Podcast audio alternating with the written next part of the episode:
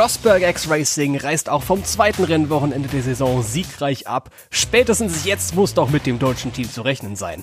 Oder? An der Atlantikküste gegen's Highseer. Besonders Kyle Duke sorgte mit waghalsigen Fahrten für Unterhaltung. Schlummert in ihm ein künftiger Rennsieger? Und Jutta Kleinschmidt springt für die erkrankte Claudia Hürtgen ein. Wie lief ihre Rückkehr an den Ort ihres größten Motorsporterfolgs? Das ist der E-Pod, der Insider-Podcast aus der Welt des elektrischen Motorsports. Heute zu Extreme E mit Tobi Blum und Svenny König. Hallo! Das zweite Rennwochenende der Extreme E ist eingetütet. Nach dem Saisonstart in Saudi-Arabien ging es jetzt in Richtung des Senegal und dort fand die zweite Rallye-Veranstaltung der Saison statt. Am Strand, an der Atlantikküste, es war ein durchaus spektakuläres Rennwochenende, gerade in einigen Fahrzeugen. Hüstel Hüstel, CGR, Chip Ganassi Racing. Für mich die kleinen heimlichen Helden des Wochenendes. Über die reden wir natürlich gleich noch. Erstmal aber die Frage an dich, Svenny. Wie geht's dir nach dem Wochenende? Wie hat's dir gefallen? Und ja, dabei belassen wir es vielleicht mal für die ersten zwei Fragen. Also mir geht's hervorragend. Ich hoffe, dir geht's auch gut. Ähm, und gefallen hat's mir auf jeden Fall besser, als ich erwartet hätte, muss ich sagen. Also äh, und auf jeden Fall auch viel besser als beim beim Desert Express. Da war ja jetzt schon ein bisschen bisschen mehr los und das fand ich super. Wie hat's dir gefallen? Auch mir hat's gut gefallen, doch, doch. Ich sehe das komplett genau wie du. Also es war deutlich ansehnlicher. Ja. Zumindest, also deutlich ansehnlicher als der Desert Express. Finde ich auch. Es war der zweite Sieg im zweiten Rennen für das Duo Christofferson und Taylor bei Rosberg X Racing. Und ich glaube, wir haben darüber schon mal diskutiert in einem früheren Extreme E Podcast.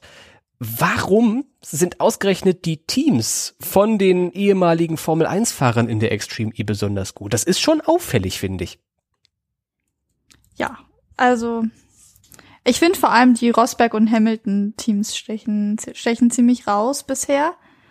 Aber warum? Das müssten wir sie vielleicht selber fragen. Also ich weiß es nicht. Also außer die offensichtlichen Sachen, die wir schon dreimal besprochen haben, kann ich dir leider keine Erklärung geben. Hast du eine Idee? Ja, ich bin, äh, vielleicht stehen die anderen Teams auch so ein bisschen im Dunkeln. Ich, mein Rosberg ist schon sehr tatkräftig als Teamchef dabei. Das heißt ja. allerdings nicht, dass die anderen Teamchefs nicht genauso tatkräftig dabei sind. Ich meine, es ist wohl vor allem die Fahrerinnenpaarung. Das sind zwei Top-Talente. Christophersen, dreimal Rallycross-Weltmeister. Taylor ist die jüngste Siegerin in der australischen Rallye-Meisterschaft gewesen. Auch komplett unabhängig vom Geschlecht. Sie ist einfach die jüngste, die die Meisterschaft gewonnen hat. Punkt. Vielleicht war es am Ende ein bisschen Rennglück, was Rosberg hatte und die anderen nicht. Das war nämlich bislang wirklich eine vergleichsweise reibungslose Saison für das Team. Bei anderen Teams lief es zum Teil anders. Wir wollen aber nicht nur die Rosberg-Mannschaft loben, die natürlich jedes Lob verdient. Die haben immerhin gewonnen. Hut ab, Chapeau, kleinen Applaus hier bitte. Sehr schön. Äh, Gratulation. Wir wollen aber auch die anderen Teams so ein bisschen loben. Allen voran den neuen JBXI-Fahrer Kevin Hansen. Der hat richtig gut abgeliefert, fand ich. Du? Fand ich auch, ja. Also natürlich, er ist nicht mit Rosberg vorne um den Sieg mitgefahren, aber also ich finde, für die erste Fahrt eigentlich nach über zwei Jahren war das schon sehr, sehr beeindruckend. Und aber wen ich auch ziemlich, ziemlich beeindruckend fand, war ähm, Veloce, also die es ins Finale geschafft haben. Wo man das vielleicht aufgrund der Fahrerinnenpaarung nicht unbedingt, nicht unbedingt denken würde. Allgemein fand ich das Racing allerdings viel besser. Da haben wir ja am Anfang ja. Äh, schon, schon mal kurz äh, drauf einen Blick geworfen. Wie erwartet war es weniger sandig, staubig. Also sandig war es schon genug, aber der, der blieb nicht so lange in der Luft dann, äh, wie in Saudi-Arabien. Und somit waren endlich mal Rad-an-Rad-Duelle möglich. Und ich habe mir die Wiederholungen der Sessions angesehen und die Highlights und mein erster Gedanke war, Mensch, Tobi, ich glaube, so war die Extreme E von Alejandro Agag, der Gründer der Serie, immer gedacht, nicht wahr? Ja, ich glaube, es geht, es geht langsam in die richtige Richtung. Also ich persönlich hätte mir noch so ein bisschen im Finale ein bisschen mehr Spannung um den eigentlichen Sieg gewünscht nach der ersten Kurve. Ähm, und auch die Halbfinals fand ich jetzt bis auf, also fand ich jetzt nicht so super spektakulär. Aber es, es ist auf jeden Fall spektakulärer geworden. Wir haben Überholmanöver gesehen, wuhu. Ähm, und ja, so, so, so ein bisschen Rad an Radduell im Sand, das sah schon, sah schon angenehm aus.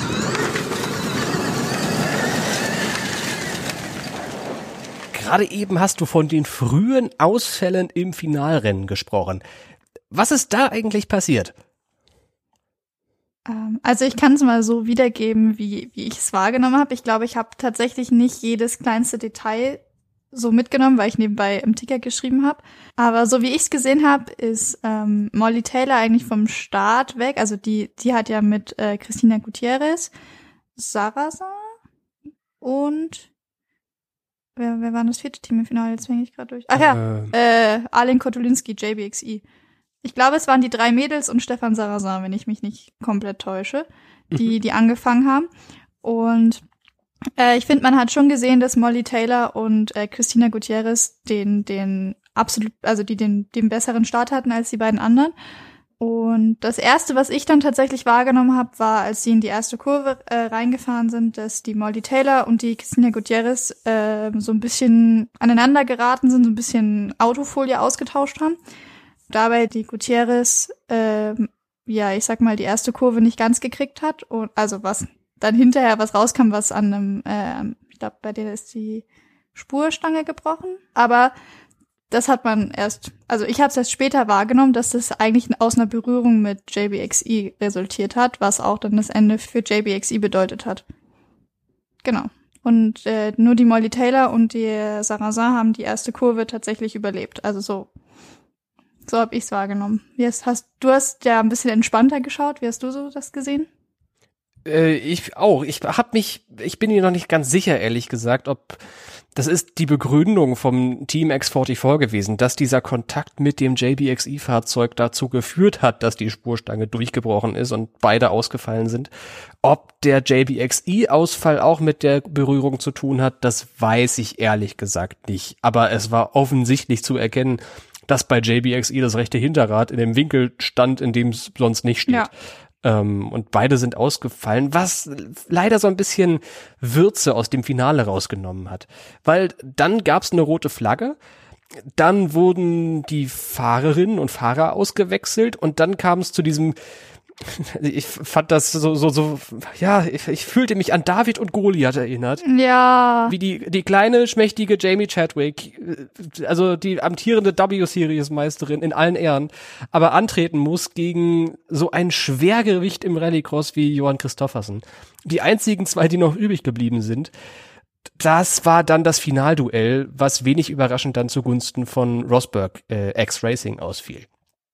Aber ich fand, sie hat's nicht schlecht gemacht. Also ich war eigentlich sogar, eigentlich hat's mich sogar gefreut, wie gut sie ihre Runde gefahren ist. Also natürlich, es ist logisch, dass die Fahrer, die von Rundkursen kommen, auf ähm, Offroad-Strecken noch nicht so weit sein können wie Fahrer, die das jetzt ihr Leben lang machen. Und ich weiß nicht, wie viel tausend äh, Rallycross-Meisterschaften bei sich zu Hause im Schrank stehen haben. Aber äh, die Umstände mit einberechnet, finde ich, war ihre Finalrunde war nicht schlecht. Das ist ganz richtig. Ansonsten war es doch ein Wochenende mit relativ wenig Kleinholz. Es ja. gab so ein bisschen Bodywork hier und da, oder? Ja, im, im zweiten Halbfinale gab es doch so ein bisschen, bisschen Knutschereien von Vorder- und Hinterrad zwischen Veloce und ähm, Excite Energy, glaube ich. Ja, stimmt. Das Team, was sich jetzt neu benannt hat. So, zwischen genau. unserer Vorschau-Episode und dem Rennen hat sich noch ein Team komplett neu benannt. Finde ich immer super. Äh, die heißen jetzt nicht mehr Hispano Suiza, wo wir uns noch abgerackert haben in den ersten zwei Extreme-Episoden. Jetzt müssen wir nur noch den Namen von einem Energy Drink können, nämlich Excite Energy. Stimmt. Genau. Ja, ich sage immer Excite, weil ich das lustiger finde, aber ja, ich glaube offiziell heißen sie Excite.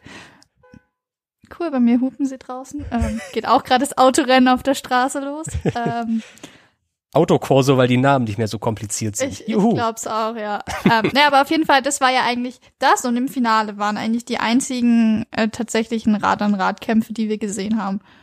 Und die waren, die waren nicht schlecht, aber ich fände davon noch zwei, drei mehr, fände ich super.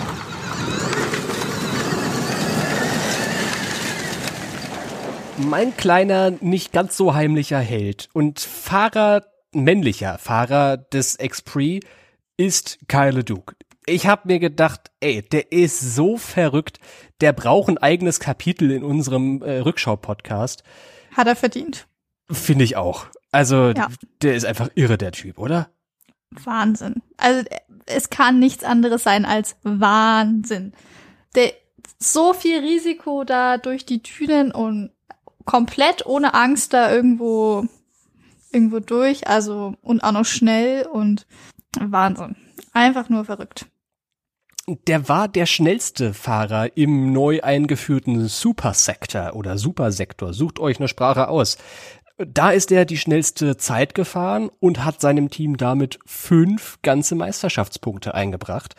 Und äh, ich glaube, niemand war überrascht darüber, dass Kyle Duke derjenige war, der da die beste Zeit gefahren ist. Der hätte es auch ins Finale geschafft, bin ich fest von überzeugt. Ja. Wenn sein Auto nicht im Halbfinale sich an einem Baum aufgehangen hätte. Das fand ich, also eine bemerkenswerte Überschrift.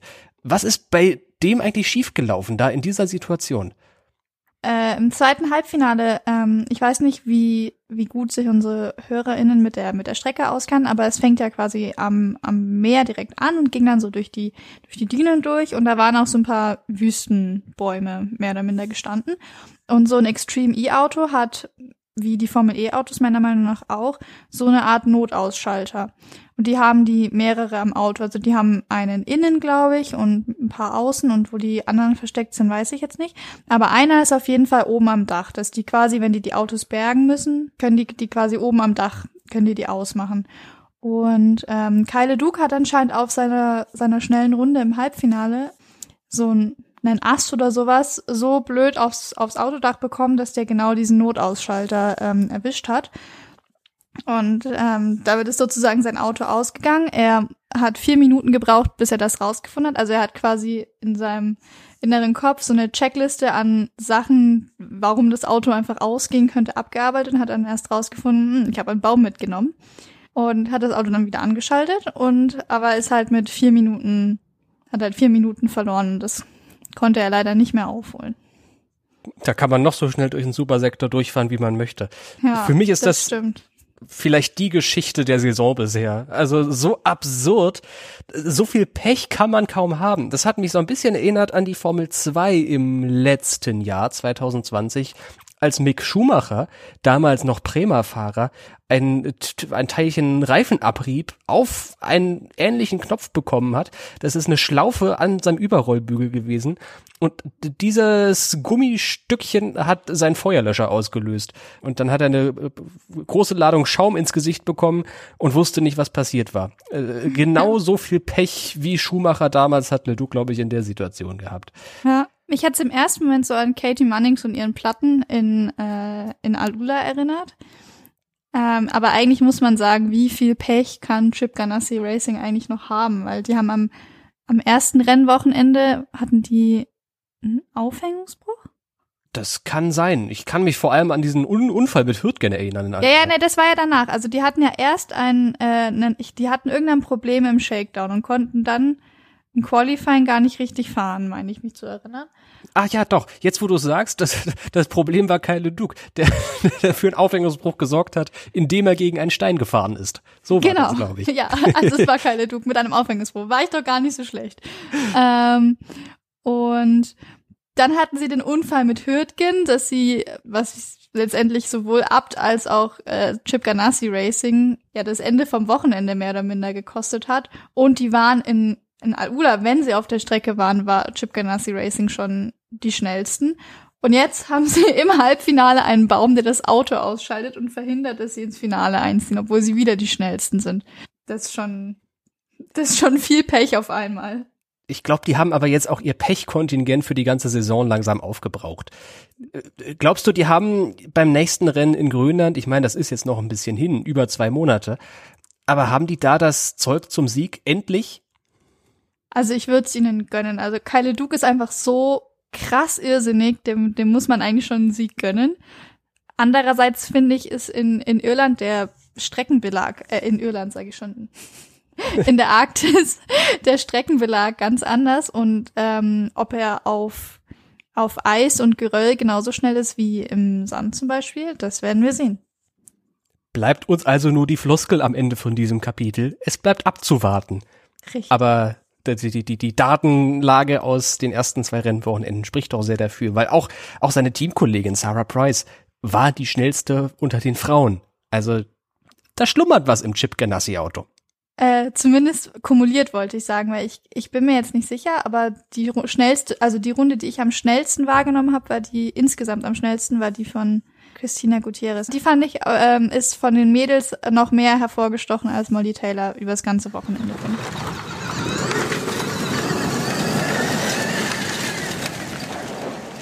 Es war übrigens auch das erste Mal an einem Extreme E Rennwochenende, dass eine der zwei Championship Drivers zum Einsatz kommen musste. Und zwar bei Abt Cupra. Was ist da passiert, Svenny? Genau, die Claudia Hürtgen, die ja eigentlich für Abt Cupra fährt, die ist am Freitag noch ganz normal äh, den Shakedown äh, besprochen und dann kam am späten Freitagabend deutscher Zeit kam dann die die Mitteilung vom Team, dass sie einen, äh, eine Magenverstimmung hat und dementsprechend äh, nicht am Rennwochenende teilnehmen kann. Kollegen von anderen äh, Medien berichten, dass sie ein Virus dort sich eingefangen hat, aber ähm, das ist die einzige Quelle, die darüber berichtet. Aber in jedem Fall konnte sie am, am Rennen am Samstag und am Sonntag ähm, nicht antreten und genau dafür gibt's die Ersatzfahrer, die von der Extreme E sogar schon äh, gestellt werden. Die sind bei jedem Rennwochenende immer dabei das ist Timo Scheider für die Fahrer und Jutta Kleinschmidt äh, für die FahrerInnen. Und die hat ja eine ga ganz besondere Geschichte mit da äh, Dakar, Tobi. Sie hat nämlich ihre größten Motorsport-Karriereerfolge genau dort gefeiert, bei der Rallye Dakar. Und diese Rallyes ging ganz in der Nähe von der Extreme E-Strecke zu Ende. Allen voran sticht dann natürlich der Gesamtsieg 2001 hervor bei ihr, den sie damals errungen hat. Also das muss wirklich emotional gewesen für sie sein. Am Wochenende hat sie dann auch wieder einen soliden Einstand gefeiert. Vielleicht war es ja ihre Heimatstrecke, ich bin mir nicht so sicher. Gemeinsam mit Ekström bei Abt, ich habe zumindest kein jetzt von außen erkennbares Pace-Defizit zu Hürtgen gesehen sie war die drittschnellste Frau, also Kleinschmidt im Fahrerinnenfeld, wenn man sich nur die Rundentabellen ansieht. Das war schon, war schon echt gut. Ähm, ein, ein, eine sehr gute Wahl von Abt. Ja, finde ich auch. Das Einzige, was halt natürlich logisch ist, sie konnte im Vorhinein mit dem Team diesen Fahrerinnenwechsel nicht trainieren und ähm, das Auto muss anscheinend im Halbfinale irgendwie sehr schräg in der in der Boxen, also in dieser Box gestanden haben, dass sie die Mechaniker nicht sehen konnte, die ihr gesagt haben, sie kann losfahren. Und dann ist ihr Funk auch noch rausgefallen, sodass ihr keiner, also aufs Ohr sagen konnte, dass sie losfahren soll. Und da hat sie halt ähm, beim Wechsel dann leider die Zeit verloren, die ihr vielleicht eine Finalteilnahme ermöglicht hat. Und das war sehr schade. Aber dennoch finde ich, war es ein, äh, ein gelungener Einstand für die, für die Meisterschaftsfahrer.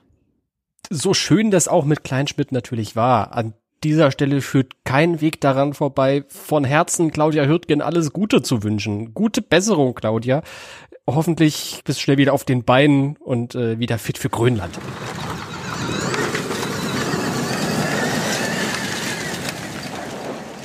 Und dann gab's natürlich noch ein paar andere Teams am Extreme E Wochenende. Wie lief's denn so für die Teams, so zum Beispiel Science oder Veloce oder sowas? Für Veloce lief es im Vergleich zu, zu Saudi-Arabien super. Die sind im Finale gewesen, sind durch, also durch die Unfälle auch noch Zweiter geworden. Also für, für die lief's finde ich Bombe. Ähm, und die sind sich auch bewusst, dass sie pace-mäßig noch nicht ganz vorne mit dabei sind, aber die gehen in kleinen Schritten und kommen, kommen dennoch an. Bei Akonia Science und auch bei Andretti United, da lief's nicht so gut. Die hatten beide im ersten Training ähm, ein technisches Problem, bei denen es nach einer Landung vom Sprung ist das Auto einfach ausgegangen. Und ähm, Andretti konnte dann noch eine Zeit setzen, aber die war wie die Chip Ganassi-Zeit aus dem zweiten Training äh, ungefähr drei bis vier Minuten langsamer als äh, der Rest vom Feld. Und äh, Laia Sanz konnte ihre Runde gar nicht beenden. Die hatten im ersten Qualifying dann gar keine, gar keine Zeit gesetzt und konnten sich dementsprechend auch für kein äh, Halbfinale qualifizieren. Ich habe dennoch den Eindruck, dass bei allen Teams, und du kannst jetzt gerne sagen, ob du meinen Eindruck bestätigen kannst oder widerlegen möchtest, dass alle Teams so langsam eine Art von Dreh raus haben. Das erste Wochenende in Saudi-Arabien war ganz gut zum Üben. Da haben alle sich so eingegroovt und spätestens am Ende des Rennsonntags in, im Senegal hatte ich das Gefühl, alle wissen jetzt genau, was sie machen und deswegen habe ich halbwegs hohe Erwartungen für das nächste Extreme E-Rennen. Denn wenn das wieder so glatt läuft, dann können wir uns da auf ein spannendes, auf einen spannenden Expre einstellen. Ja, also ich finde fahrerisch ist es auch, also von, von den Teams und so her ist es, ist es sehr glatt gelaufen. Ich würde jetzt noch nicht sagen, dass alle hundertprozentig einen Plan haben. Also wie das Auto funktioniert, denke ich mal mittlerweile schon. Aber was ich jetzt, was wir glaube ich in jeder e Extreme E-E-Pod-Episode ansprechen, ist halt, es ist halt schwierig für Fahrer, die noch nie in diesem Terrain gefahren sind. Und ich glaube, da gibt's auch noch große Unterschiede, die auch noch ausgeglichen werden müssen. Aber ich glaube, die lernen mit jedem Rennen dafür viel mehr dazu. Deswegen denke, das wird sich bis zum Ende der Saison halbwegs ausgleichen, hoffe ich mal.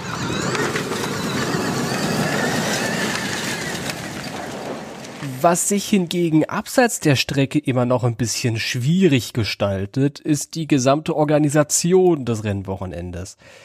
Wir haben uns ja beim letzten Mal schon zum Beispiel über Dinge wie Livestreams, die nicht live sind, aber als Livestream verkauft werden, beschwert.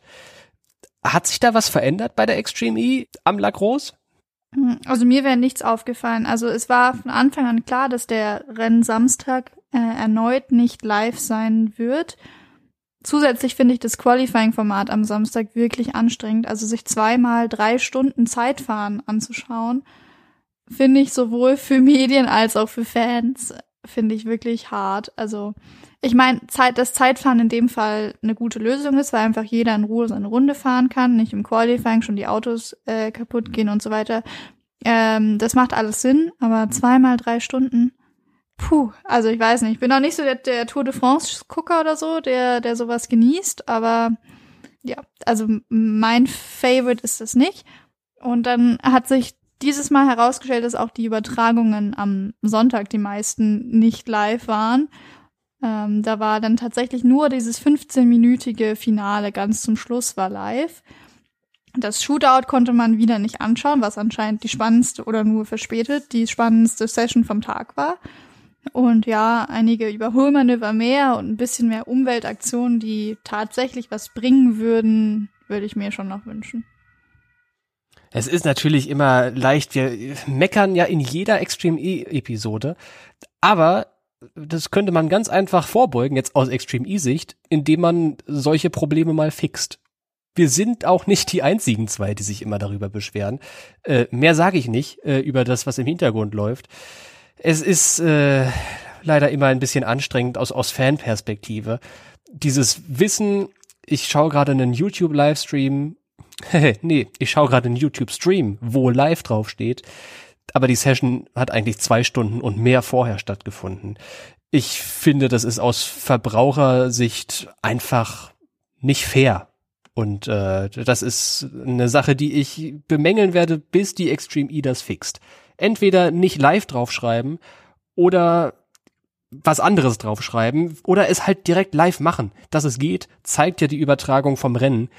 Ja. Ach, das ist. Äh das ist wirklich ärgerlich, weil das so ein unnötiger Kritikpunkt ist, an der, auf dem wir jedes Mal rumreiten. Und aber es ist halt wirklich schade, wenn sie immer ankündigen live und die Extreme E hat uns am Samstag auch nochmal versichert, dass die Rennen, also die Halbfinals und die Finals am, am Sonntag live stattfinden werden. Und dann hieß es am, Son am Sonntag früh, ja, nee, Pustekuchen, wir wollten euch nicht verwirren, aber es wird nur das 15-minütige Finale live übertragen.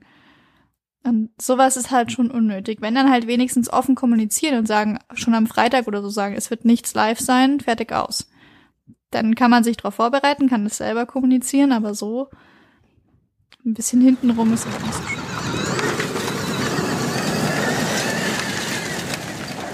Feedback zur Extreme E, zum Rennwochenende, zur Organisation, zu den FahrerInnen, zu den Einzelleistungen von allen, die da so ins Lenkrad gegriffen haben oder zu unserem Podcast, dürft ihr wie immer gerne an uns leiten. entweder per E-Mail an contact@e-formel.de oder über die ganzen gängigen Social Media Kanäle. Wir sind da quasi überall, bis auf bei TikTok. Noch nicht. Aber vielleicht kriegen wir Tobi W. irgendwann zum Tanzen. Ich weiß noch nicht so ganz. das will ich sehen. Facebook, Twitter, Instagram, überall at eformel.de heißen wir dort. Und wer uns und unseren Podcast unterstützen will, der kann das sehr gerne tun. Zum Beispiel über unser freiwilliges Modell auf steadyhq.de schrägstrich eformel.de. Und jetzt macht sich das schwimmende Fahrerlager der Extreme E auf eine etwas weitere Reise. Nicht mehr durchs Mittelmeer, sondern einmal hoch den Atlantik in Richtung Polarkreis. Das nächste Rennen in Grönland. Das Rennen, vor dem ich am meisten Angst habe, weil der Name so unaussprechlich ist. Ähm, ich will es auch gar nicht versuchen eigentlich. Mm -mm. Ähm, Du vielleicht. Komm, jetzt nee, hier mal. Nee, nee, nee, nee, danke. ähm, aber was ich sagen will, ich freue mich ganz sehr auf Grönland. Ich glaube, das wird gerade, was die, was die Bilder, die Fernsehbilder angeht, das wird so schön. Wir hatten jetzt überall diese ganzen warmen Farben und so. Und jetzt so richtig kalt und ähm, dunkel und so. Ich, ich freue mich. Das wird super. Kangerlussuaq. Ja. So oder so ähnlich heißt der Ort. Und dann hören wir uns mit der nächsten Extreme E-Episode auch wieder. Im August ist es soweit, Rennwochenende am 28. und 29. Jetzt aber erstmal Feierabend, Svenny, oder? Jawohl, Feierabend. Alles klar, na dann bis zum nächsten Mal. Tschüss.